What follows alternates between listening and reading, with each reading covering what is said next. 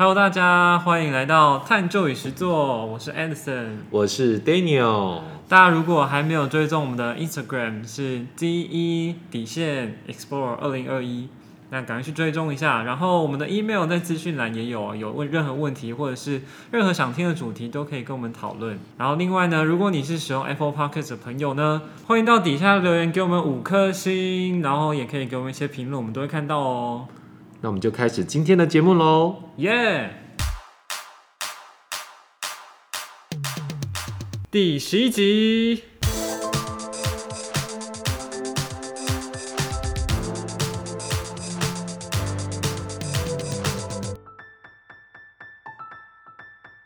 Hello，大家好啊，我是 Edison，差点忘记介绍一下。大家好，我是 Daniel。嗨，我们现在应该隔了一段时间了，大家现在听到这一集的时候，应该已经放寒假了，对放寒假了，希望寒流也已经过去了。你说哪里什么过去了？寒流，寒流，寒流，因为我们现在录音的哦这时候刚好是，蛮冷的时候，应该算是这一次冬天中部最冷的时候。嗯，可以这么说。对，差不多是这样。哎，那 Daniel，我们今天要谈什么啊？那我们就来谈穿着好了，在学校的穿着。哦，其实我们这个节目的一个主轴，其实大部分是放在学校生活的讨论啊，对对一些细节的讨论。那我们今天就来谈谈学生还蛮在意的一件事情，叫服装仪容，嗯，简称叫服仪。对，服仪规范。我每次讲到服装仪容，学生就会笑，为什么我们？只听到仪容两个字。仪容怎么了吗？仪容是什么？啊，他们不知道仪容是什么不不不不不，他们会想成说人死人过世之后的那个，的仪容。对对对对啊，真的吗？真的哦。所以我们现在都简称服仪啦，服仪、比较好听一点。对，服装仪容，可是仪容应该也不只有指是那个时候的吧？不知道哎、我他们就是会想到。对对对对哦，我这是第一次听到哎。，OK，服仪的部分，我觉得我呃，的确是前阵子好像有一些新闻，对不对？就是说到呃，就是很冷的时候，像现在很冷，那学生到底可不可以穿自己的一些防寒的衣物这样子？嗯就比如说在制服外面再多加外套。嗯，所以不晓得 Daniel 是怎么看待这个？我我我的想法都是很功能取向哎，我觉得嗯冷就就就加外套在外面了，我觉得没有什么不妥啊，对啊，嗯，我其实也觉得，如果今天学校的衣服已经不够保暖了，嗯，就是再多穿没什么不好啊。就是有什么问题吗？这样？因为我觉得台湾的的大部分地地区的气候状况基本上都不会太寒冷啊，嗯所以基本上学校在设计制服的一些相关的配件的时候，其实都不会考虑到这一点，嗯，包含运动服、包含制服的材质，我觉得都没有任何防寒的功能啊。对啊，啊，其实其实因为我我其实会比较注意服装仪容的啊，服役这个问题，其实主要是因为自己有小孩啦，嗯，就帮小孩想很多。今天天气好冷哦，啊，我我发现现在年轻人他们的皮下脂肪是不是都很厚嘛？我我我我在在学校里面看到，常常有一年四季都穿短袖跟短裤，我想说不冷哎、今天就是这么冷，我早上来还是看到一堆，就不没有一堆啦，但是不少人就是短袖短裤在路上走，而且他也不、没有在发抖或什么样，就是很自然这样子。他衣柜可能都没有长袖长裤这样。这样某种程度来说，其实在购衣的预算上面应该也是很节省啊。对啊，非常节省呢，不像我就是，但是哎、我突然想到这个，就我其实蛮喜欢冬天的，我自己觉得，嗯。哎、虽然有点岔开话题了，嗯，就是我自己觉得男生的穿着、穿呃衣服的穿搭那些，其实嗯。我自己觉得在冬天比较多变一点，没错。夏天就是没所变化。没错，这个是一个喜欢在有一些想法，在自己衣着上有想法的人会喜欢冬天的其中一个很重要原因。真的，嗯我回到学校的部分，其实我回想一下自己在当学生的时候，呃，在高中的时候其实没有太大的感觉，那时候并不会特别去想什么，就是穿制服就穿制服啊，冷了就穿外套。那那个时候的外套，我好像也都是穿学校的而已，好像也不会特别再加自己的外套，可能也没有那么冷，或者是我们学校外套还够暖，或者我在里面就多穿一点这样，所以好像还好。但是我到上大学的时候，有一个算是一个分界线嘛，就上大学那一刻，一开始会很期待，因为在高中的时候，假日才能穿便服。那我假日穿便服的时候，就会很用心的在找我喜欢的衣服穿，这样子。即使没有要干嘛，即使是念书，我就穿的帅帅的这样去念书，这样子。然后后来到大学也是很期待，因为我终于可以每天都穿自己的便服了。可是到一段时间之后，没多久哦。我就开始觉得哦，好累哦，每天都要想要穿什么，好累哦。而且我衣服又没有那么多。嗯。哎，那个时候啦，现在学生听到可能会说，没有，你现在衣服明明就很多。我是慢慢累积起来的。那个时候的衣服很少，所以我那时候想说，好困扰哦。就是其实有制服还不错。对对，其实你不用思考每天到底今天要穿什么，就是很单纯的就是把衣服穿上就去学校。对啊，其实超快，早上出门时间超短的。嗯。像我现在出门就是。呃，我有时候可能是前一天先想好明天要穿什么，有时候是早上起来再想要穿什么，总之就是会多花一点时间。对，从时间上的角度来看是这样子。那我自己还有另一个想法是，其实后来经过呃大学穿便服，然后出社会，那其实我会发现，当时在高中以前有制服这件事情，对我个人来说是是喜欢的，就是。会让我觉得，在那个时候的大家，就跟同学们、跟朋友们，比较有那种一致性，然后比较是一起做这件事情，即使这件事情没什么意义，但是我们是有点像是我们是一份子这样，我们是在一个团体里面，对对对，一个认同感。嗯，所以我其实还蛮喜欢穿制服的。可是你当时候在高中的时候，你会有这种感觉吗？不会，就像刚刚说，其实我就只是就上学，然后明浩穿什么哦，就穿那个，就也还好。对，哎，但是那个高中的运动裤到现在都还留着，真的哈，我也是哎，真的。高中运动裤为什么每天学校都这么好穿？对，都超好穿的。其实很多我们学校的学生毕业之后回来学校。第一件事情跑到福利社，再买一件，再买一件，真的超便宜，超好穿，真的，真的就睡裤之类的，或者运动裤这样子。没想到大家其实都一样，对，而且各各个学校都一样，他们是都同样厂商，没有乱说的。其实，其实，因为我曾经是学校服役委员会的的。老师其中之一啦，还有这个委员会。对对对对对，关于学校的服役到底如要制，因为现在教育部对于每个学校的服役规定采非常宽松的原则，嗯，所以每个学校要怎么穿着、怎么要求，都是由各个学校的服役委员会去去做一个制定。哦，这样子。那其实学生推派出来的这个所谓的学生会代表，其实都还蛮争取说，希望能够穿着便服，或是说在。衣着上面能够有更大的自主空间，嗯，其实我觉得这并不是一件坏坏事了哈。就就像刚刚我们回到刚刚讲的制服这个问题，其实也让我在思考的问题是说，那学生既然在争取说所谓的穿便服的的时间可以拉长，我曾经甚至想说，那是不是干脆就不要有制服，就直接让大家都可以穿便服上学？嗯，就有点像美国那样子。对对对，因为以我们现在国内大部分学生的制服的材质来说的话，我必须坦白讲，其实并不是那么舒服了。嗯嗯，的确是。对，所以所以，但是你说都没有制服，也是蛮奇怪的啦。嗯，对，因为制服某种程度它象征是一个呃一个某一个求学阶段的一个标志。嗯，对啊，的确是。像我们那时候。我念的高中，我们就很有认同感，因为我们的颜色太鲜明了。哦，对对对对对，没错。我们都说我们是某一个水果。哦，那对啊，在台中部地区有一间有一间特殊的女校，也是颜色非常的特别。哦，对对对，没错没错。对对。所以就我觉得那对我们来说就是一个共同的回忆，其实。是的。甚至其实，呃，一开始的时候，现在回想起来，一开始刚进高一的时候。觉得制服好丑，嗯，可是一毕业之后觉得制服好好看啊。对啊，所以每个学校都有所谓的制服日嘛。对，没错，没错。然后我们因为我读的那间高中，它还比较年轻，对，他们的我们的制服日大概是在我们毕业没多久才才开始的。对，那时候还第我我好像第九届而已吧，所以一开始并没有人想要特别去建立这个。所以我觉得制服日这件事情蛮有趣的，啊，就是大家都会想要回到。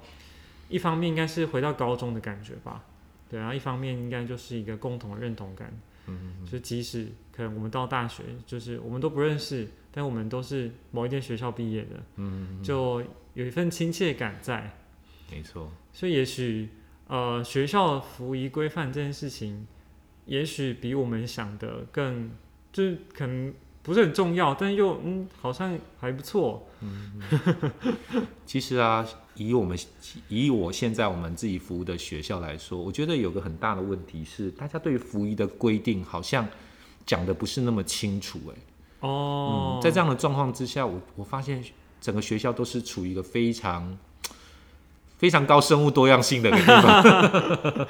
真的真的就是穿什么衣服的人都有这样。嗯，那那我想谈一下我自己的看法了。我觉得一个学校还是要有它所谓的制服，嗯即便制服的材质它并不是那么舒服，但是我觉得在一个重要集会的时候，包含入学、嗯毕业哦，各型各类型的大考，包含月考，我觉得必须要穿着制服来应试。那其余的时间，我倒觉得可以开放多一点时间，让学生穿着自己的便服。嗯，那跟你们刚刚说的制服指的是就是制服还是运动服也算是你刚刚说的制服？嗯，我觉得运动服应该是在运动，就是体育课的时候啦。我觉得，我觉得应该是学校要要求学生，就是在上体育课的时候，就是应该要穿着一致的运动服。哦，因为就像你刚刚讲的嘛，就是说其实运动服的材质是很舒服的，所以我觉得穿学校的运动服去运动，我觉得应该不会有太大问题，而且也不输给坊间那些 N 牌啦或 A 牌的一些 运动厂牌啊。对啊，对对对，然后那些都超贵的。对，因为我们看到一般的一些职业职业的的的球队，其实他们出场的时候也都是穿着一致的运动服啊。对对对，虽然他们的那种一致运运动服可能更就更特别定做这样子，对对，但是学校运动服以我们这种庶民来说，就是非常非常好穿的。对 CP 值非常的高。对，没错没错。嗯哦，所以像你刚刚说到那个呃段考之类的时候，也都希望他们穿制服的原因是什么啊？就是因为其实现在其实现在的教育部在服役的规范里面，它有特别提到一点，就是说学校在一些重要的考试的时候，必须要穿着校服。嗯其实主要原因是辨识身份啦，嗯主要有辨识身份的功能。那我觉得这也是让告诉学生说，其实呃月考大型考试是一个很正式的事情，嗯，希望学生用比较正式的心态去面对，我觉得这是 OK 的。我非常认同哎，尤其是其实我今年到这间学校之后，我发现我们这间学校有一个很棒的事情，我们在考试的时候，段考的时候会要求要检查学生的身份证件。嗯那你如果没有带身份证件证明你的身份的话，是会有一些考试上的处分的。我自己觉得这件事情很好，就是月考虽然只是一个段考，虽然只是一个学校校内的一个考试，可是毕竟他们最后最终面临的是那个学测啊或分科测验，所以我觉得在校内先做这一个让他们习惯这件事情是非常非常棒的一件事情。嗯因为以前的学校其实就不会这么做。嗯，那其实呃，Daniel 相信也也很清楚，就是学生很长就会比如说忘记写座号啊，忘记写名字啊，所以虽然我们要求要带证件，一定还是会有人忘记带证件，没错，但至少他们现在是在小的考试忘记带，希望到大考就不会忘记了。没错，没错。嗯，所以也算是一个像刚刚讲到那个制服规范这件事情，也是让他们重视这场考试。嗯哼，嗯，所以我是很认同这件事情的。讲到便服这个事情啊，其实我在学校里面都常常观察，呃，我自己的同事或者是学生在衣着穿搭上的一个一种价值观吗？还是艺术感？因为我我像我自己觉得说，其实穿搭本身就是一个很重要的生活美学。嗯，我也觉得，对，那那 Edison 可以谈谈自己在穿着方面的一些想法吗？哦，哎、我的我的其实像我刚刚提到说，我高中的时候假日就会想要穿自己喜欢的衣服，但老实说，呃，可能偶尔会穿起来，就是大家会觉得好看，但是其实一直到大学，很多时候穿起来还是蛮不好看，我觉得就我现在回去看，所以我觉得这是一个真的很需要培养的事情。就是你开始关注这件事情，比如说像我，我从高中开始会关注好了，那我到大学继续持续的关注，我陆续这样关注了好多年之后，陆续会去挑衣服之后，才真的去培养出我自己喜呃我自己的喜好，穿搭的喜好。那我可以大概知道哦，这件衣服适合我，这件衣服穿起来可能不符合我的个性，所以我觉得这是需要时间培养的。另外就是时间培养出来之后呢，我会找到。适合自己的风格，那所以像后来也会特别喜欢某一个牌子，某一些牌子，因为那些牌子的风格会有他们自己的风格，那个风格刚好是我喜欢的。对，所以像现在以我现在的穿搭来说的话，就是我其实还蛮喜欢早上起来在呃想今天要穿什么衣服的时候，就我会觉得这是对我来说是一个仪式感。我会建立一个美好的一天那种感觉，就我今天哦，我很认真对待我的穿穿着了，那我今天心情就会很好。所以像有些人会哦，因为我我还有喷香水的习惯，然后有一些人会说，为什么要喷香水？你为什么要抓头发？你今天要约会吗？我我没有哎，我就是喜欢打扮自己，我喜欢看到自己整整齐齐，然后是自己喜欢的样子。这对我来说，我可以插个话吗？通常问你这个问题的人，是不是通常岁数比你大？对，哎，但是我觉得这是个价值观的一个差异了。哎，同年纪其实也有，只是真的比较少。对，没错，的确像你说的那样。对啊，其实我必须坦白讲，其实我在学校看到，呃，同事或是呃或是一些教育界的前辈，当然我并不是说这样不好，而是说我觉得来学校大胆猜测。短裤的，好，这个这个我们等下可以细讲。就是说，我在学校里面最常看到同事出现的问题，就是说，呃，第一个，那 T 恤的部分荷叶边，哦，对对对，或者是这个，呃，我们说 T 恤上面有些胶印，对不对？胶印的一些 logo，那些 logo 上有都发霉了，啊，对，那短裤是一个问题啦，短裤腿毛又多。但是我必须讲的是，我夏天我也都穿着短裤，但是我有注意到这一点，所以我我会用适度长、适当长度的袜子，哦，跟一些颜色的方式去盖掉腿毛上的问题，或者是就是它的短裤，就是嗯休闲短裤，看也不是还没有到休闲，因为休闲的范围蛮广，可能就是那种居家短裤或者是运动短裤，嗯，对。的确其实运动短裤在长度的选择上也会营造出整体的氛围跟感觉不一样。哦，对，的确是。对对对对对。那当然当然，我会觉得说那是不同的时代啦。就是说，可能在某某些同事他在这个那个年代，他会觉得说就简单舒服就好。对。但是我个人想法是，毕竟学校还是一个工作的场域啦，还是要一定的一个一个标准跟服役的标准会比较合适。对。我之前其实刚开始出社会工作的时候，因为毕竟我们在学校工作，所以我一开始其实想比较多，因为我喜欢穿的衣服，呃，可能有一些是比较显眼的，比较引人注目的，这样颜色上比较鲜艳呀，或者是可能比较正，嗯，比较正式一些这样，所以一开始的时候我不太敢穿那些，因为我怕大家看到说你今天跟我穿这样。因为的确会这样，他说你今天跟我穿这样，对，那所以我一开始不太敢，但是我后来想一想，其实为什么不行？我就是想穿自己喜欢的衣服，就像你们穿那些舒适衣服，就是你喜欢嘛，那我为什么不能穿我喜欢的衣服？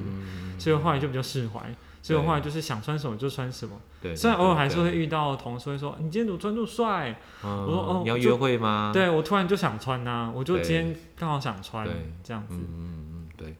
那某种程度也是因为在我们那个年代啦，其实对于穿着这件事情，没有人教我们哦，那我们也不会去接触一些其他的讯息。嗯，对，的确是。那我相信，我我可以问 Edison 一个问题吗？嗯，我觉得啦，我自己的穿搭啦，应该在我这个年龄层里面算是很特别的，对不对？对啊，对啊，就是算是会，不是算是，就是你相较之下，就是。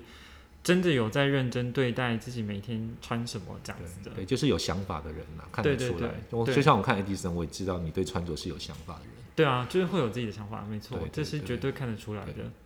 那回到学生的部分啊，其实我也会观察学生的穿搭、哎，嗯，你有嗯观察吗？有啊，但是你有什么结论吗？我我觉得我的结论，嗯，这算结论吗？就是我看的时候，我就会觉得啊，会就是看到以前自己在高中看到的景色那种感觉，就是我不会说，呃，怎么说呢？以英文来说，就是 no judgment，就是我会觉得这很正常。嗯，哎、这样听起来好像在讲负面，对不对？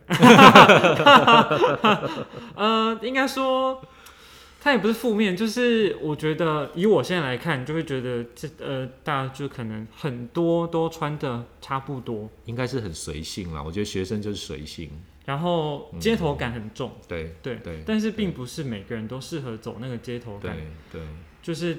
呃，其实，在青少年时期，像我们以前大学都学过青少年心理学，大家就知道我们会有那些，比如说从众效应啊，或者是跟流行啊嗯这件事情都很正常，嗯。所以我并不会觉得这样有什么不好。嗯。我觉得那也算是 人生中的一个尝试吧，嗯，让他们都很喜欢黑色的、啊、灰色的、啊。哦对。对，其实像我自己有在观察哈，就是在学生里面有一些学生哈，当然会穿着一些所谓的潮牌啦。嗯。其实像我自己观察哈，像去年那一届的高三学生，他们很喜欢穿一个牌子叫 Stussy，啊，这我不知道啊。哦，它就是一个设计师品牌啦。对对对、嗯啊，所以所以他们那他们流行穿 Stussy 的那那段时间，我就把我 Stussy 的衣服都收起来。听起来是贵的牌子哎。呃，还好还好，当然以一个学生的一个角度来说，那那那样的一个价位的确是偏高了。哦，那因为我自己的个性是我很喜欢去尝试，嗯嗯所以我我知道 Stussy 这个品牌在在所谓的呃年轻人的穿搭穿着里面算是一个还蛮出现的品牌，我就会去店里面或是买一两件来试试看它的感觉啦哦，当然，我经过这这几年这样子神农尝百草，我有自己我自己的想法。嗯嗯，就像我现在看到的这样，就是你会有自己呃喜欢的穿着的风格这样子。对，嗯那学生当然就是跟风嘛。像我觉得这一届的三年级，他们喜欢穿另外一个牌子叫 Essential。嗯嗯嗯，对，那这个牌子其实我有在注意啦，但是现在有很多牌子，他们其实在设计的质感、呃用料跟材质上都会有一个特特殊的取向。嗯对，那其实我我到我以我的角度来说的话，可能有些人会是选品牌，嗯利用品牌来去表达自己的一些想法。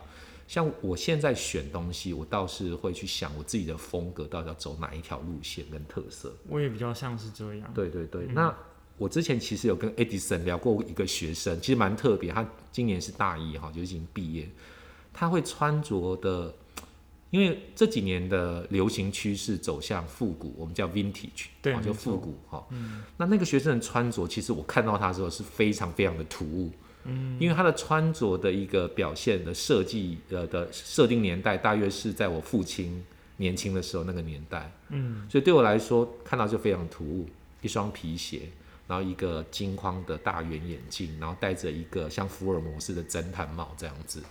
对，但是我当时候跟 Edison 聊到这个时候，Edison 跟我讲说他毫无冲突感。对，我也可以分享一下。其实我觉得 Daniel 会有这样的想法，我觉得也很正常。因为就像他刚刚说，他父亲年轻的时候就是穿这样。可是呃，从我的角度看起来，就是我已经认知到的是，其实穿着这件事情、风格这件事情、潮流这件事情，它就是会不断循环。就是可能我们现在的年纪又开始掀起一股一股就是复古风，那它它就叫复古风，所以其实会看到那些呃可能上一代的穿搭，我觉得也很正常，我并不会觉得就是很突兀，因为其实有蛮多人都会这么做的，嗯，所以以前我小时候穿的，搞不好未来又会再继续流行起来，对啊，就像像我刚刚说，我看到他们现在高中生穿的，我觉得也很正常，因为我高中的时候也流行穿深色系的，然后家里还反对这样，就是我觉得哦什么？哦，他们会不喜欢穿黑色的，纯黑或纯白，对不对？对对对对、嗯对，但现在就比较不会这样子，嗯，所以我觉得其实那个就是一个一个循环吧，我觉得就是可能到了某一个时期，它又又来了一次，可能我们现在的流行对现在年轻人来说又是比较老气，也不一定，因为我们不是他们，所以我们看起来感觉可能都不一样。那 Edison 可以可以给我们一些听众一些穿搭上的一些建议吗？嗯，或是品牌上的一些分享或建议吗？建议哦，我觉得我没有办法给什么建议耶，因为像我自己开始比较注重穿搭之后，开始会有朋友可能呃会希望跟我一起去逛街，希望我可以帮他们挑衣服。那那你有跟他收钱吗？对啊，应该收钱对不对？没有，啊我根本就没有约出去过。这种叫做无形的商品，这是服务哎、对，昨天我女儿在在准备考试，我陪她复习，她说商品有分成有形跟无形的商品，哦，好棒哦，你对，无形的商品像服务啊、医疗啊、教育都算。但其实老实说，我后来都没有跟他们出去啦。真的、哦，因为你是怕说逛街的时候都在帮他们挑衣服，没有没有没有，是因为其实我后来有先自己尝试，因为我有一个哥哥，那我会尝试想要帮他搭衣服，但我发现，呃，我我必须要先知道他穿起来感觉怎么样，我才能陆续去摸索他到底适合什么。我不是走设计类出来的，我不是设计师，我没有办法一眼看就知道说哦你适合什么，我自己还做不到。那相对来说，就是说，如果我真的要给这个人穿搭的建议，其实我需要很多时间，就有点像我找出自己风格一样，我需要时间培养出来说你到底适合穿什么。所以我我说真的，我没有办法给什么建议耶，但我觉得可以多尝试，就像 Daniel，就像我之前一样，我们都是多尝试，一定有那些衣服是现在就从来不再碰的，但是那也是碰了才知道，哦，我真的不适合。嗯因为在在比如说逛街的时候，我试穿起来，哎、好像还不错哎、嗯，因为我们会觉得不错，我觉得是因为我就在那个风格里面，那间商店就是这个风格，嗯所以穿起来很不错。呃，不代表你未来穿自己买下来穿出去之后就都很不错。嗯嗯，嗯，我觉得多尝试。其实啊，其实要帮别人挑衣服啊，还有一个很重要前提，嗯，什么前提？就是对方要百分之百的授权。哦，对，没错。对，因为我像我常常遇会遇到个问题是，对方会希望我帮他挑衣服，但挑完之后他们说好丑、哦，这也好丑，那也好丑、哦，我觉得我的自信心也受到打击。就越来越不知道该怎么帮你挑了。这呃，其实应该是这样想啊，应该是这样讲，就是说，其实这些希望你帮他挑衣服的人，他们其实自己也有一些想法。对啊，对，但是我最常遇到一个问题是，其实通常哈、会请你帮他挑衣服的人，他在衣服的选择上通常相当的保守。哦，对对对，对，那所谓的相当的保守，就是说他已经自自己有自己固定喜欢的一个风格。嗯那以就我来说的话，我希望帮他跳脱这个框架。嗯比如说他喜欢穿紧身的衣服，嗯哦，我就希望让他有点宽松的一个样态出现。嗯，哦，让他去尝试突破。可是往往往往，如果你的在穿着上的呃的想法比较保守的时候，突然穿宽松的衣服，他会觉得很不能适应。对啊，的确是。像我自己在在尝试突破的时候，也会有这样的感觉，就是我适合吗？对，所以我觉得的确是这样。嗯，而且另外还有一个，我们在挑衣服的时候常遇到的问题是，很多东西挂在衣架上跟穿在身上感觉是截然不同的。完全不同，有一些看起来嗯还好啊，穿起来哎、还不错哎、对对对对对，没错。也有也有反过来的，对对对对对对对。那那其实我觉得穿着上都是一种尝试啦。我对啊我其实我倒建议说，大家可以多去尝试。当然，在尝试的过程当中，一定会踩到地雷。对啊，的确，就像我刚刚说的一样，多尝试。对，那我想问 Edison 呢，是遇到那种踩到地雷的衣服或是鞋子，你会怎么处理？你说已经买了吗？对，已经买了。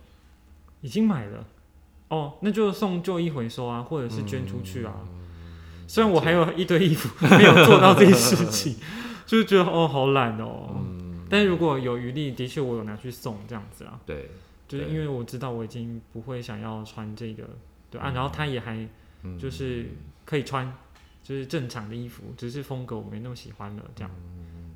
其实我蛮建议说，在高中这个阶段啊，因为在高中这个阶段，学生其实未来要衔接大学，其实我还蛮建议在学校可以有相关的穿搭的课程。哦，对啊，我觉得会蛮有趣的。对对对对对，一些一些穿搭课程的老师或是一些经验分享，我想对学生的在衣着上面的一些想法跟生活美学的提升都很有帮助。嗯，也许就请个那个服装设计科的老师，或或者什么时尚界的人之类的。对，那我们呃今天这一集节目的时间也差不多了。那最后我还是想还是想要再重申一下，就是我真的没有就是嫌弃学生们现在的穿着，我真的没有嫌弃，我觉得很好，就是那些都是一个过程，我觉得都很棒。性啦，对，就是我我觉得都很好，就是你喜欢穿的衣服，那那你就喜欢穿啊，那就很好啊。就是也许过了一段时间之后，你不喜欢穿了，那那也没怎么样，就是你只是风格转变了。没错那，，只是说我现在的风格不会走像呃像学生的风格类似这样子，对，会有一点不同。那今天这一集节目的最后呢，呃，因为我们上一集没有片尾曲嘛，所以今天这一集呢，跟大家分享一首歌。我以为你要唱两首，你说补偿作用，对对对对对，一种代偿作用。那今天跟大家分享的这首歌是呃萧敬腾的歌，你会在哪呢？越是懂得放手，越是作茧自缚。爱情里总没有一个人能说走就走，就算装得很洒脱。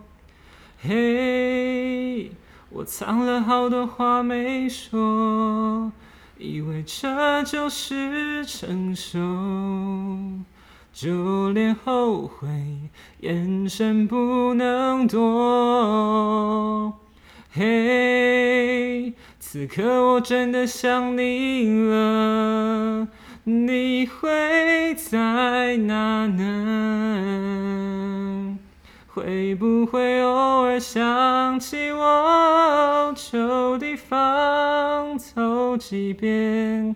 我试着能遇见，念着回不去的爱，我的逞强像活该。你会在哪呢？谢谢。哇哦，好棒哦！我觉得有点没有开嗓的感觉，太早了。我们今天录音比平常早了一个小时，没错没错，希望希望不会太糟。谢谢大家今天的收听，欢迎跟我们分享关于服语呃呃服装就是服装穿搭了，穿搭的嗯的任何讯息。没错。对，谢谢大家，拜拜。再见喽，拜拜。